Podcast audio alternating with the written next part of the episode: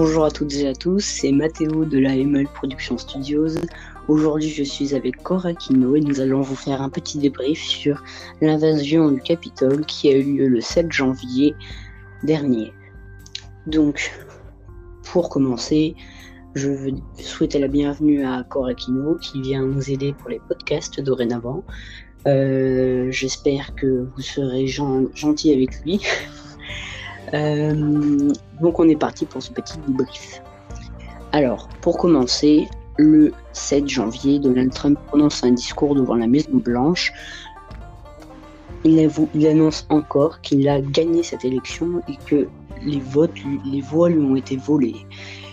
Il incite donc ses, ses partisans à aller manifester devant le Capitole, à 35 minutes de marche de la Maison Blanche à peu près.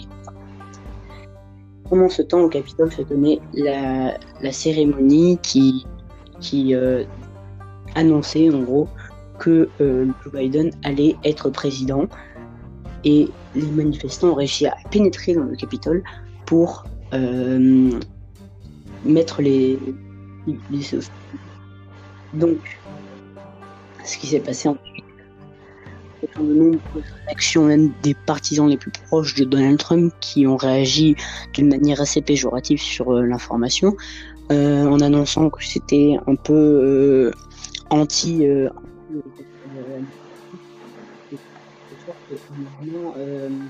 anticonstitutionnel. Sauf que du coup, Donald Trump a réagi sur les réseaux sociaux en annonçant que tout cela était faux, n'est-ce pas, euh, oui, euh, tout cela était faux. Sur, je ne sais plus précisément lesquels réseaux sociaux il l'a mis, mais en tout cas, il l'a bien mis. Alors, comme d'habitude, il, a, toujours utilisé Twitter, son réseau social préféré. Hein. Il en a posté plus de 3000 tweets en, en 4 ans euh, sur euh, son compte officiel.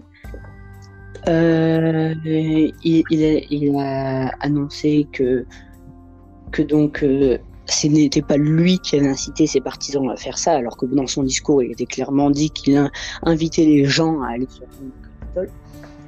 Et, euh, et, du coup, ces comptes sur les réseaux sociaux ont été euh, bloqués temporairement, euh, au moins pendant 15 jours, que ce soit sur Snapchat, Instagram, Facebook ou Twitter. Et si des choses comme ça venaient à se reproduire jusqu'à la fin de son mandat, il se pourrait les voir retirer euh, pour toujours. Euh, donc, qu'est-ce qui fait un président des États-Unis refuse de quitter sa place, mais c'est arrivé depuis près de 200 ans qu'un président fasse le forcing comme ça avant de partir, sachant que 200 ans, les États-Unis sont, ont été euh, formés, enfin, la, démocratie aux États-Unis a été instaurée il y a euh, 230, 250 à peu près. Donc toi, toi, euh, euh, t'en penses quoi? Ben, J'en pense que les, les actions sont assez enfantines de la part de Monsieur Trump, qui dit que c'est lui qui a gagné ou quoi que ce soit. Clairement, moi, je n'ai pas assisté en quelque sorte aux infos, mais j'ai eu vent de ce qui s'est passé. Et ça me fait plus penser à un enfant qui fait des caprices euh, parce qu'il a pas eu son en fait.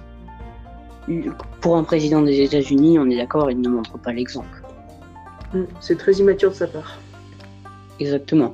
Alors, euh, on va continuer à vous faire quelques petits podcasts comme ça de temps en temps afin de vous informer euh, de, des actualités dans les prochains jours concernant toujours l'élection américaine. Ça devient très houleux quand même. Hein.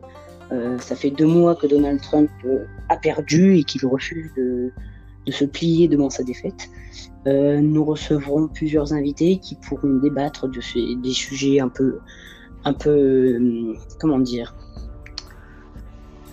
un peu tabou. Euh, faut pas se le nier, hein, de toute façon c'est ça. Hein.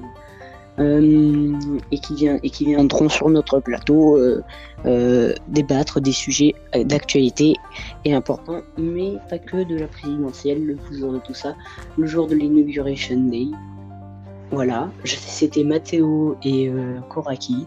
On vous souhaite une très bonne soirée. Bonne soirée à tous. Bonne soirée. un bon moment et puis bonne journée. Au revoir. Au revoir.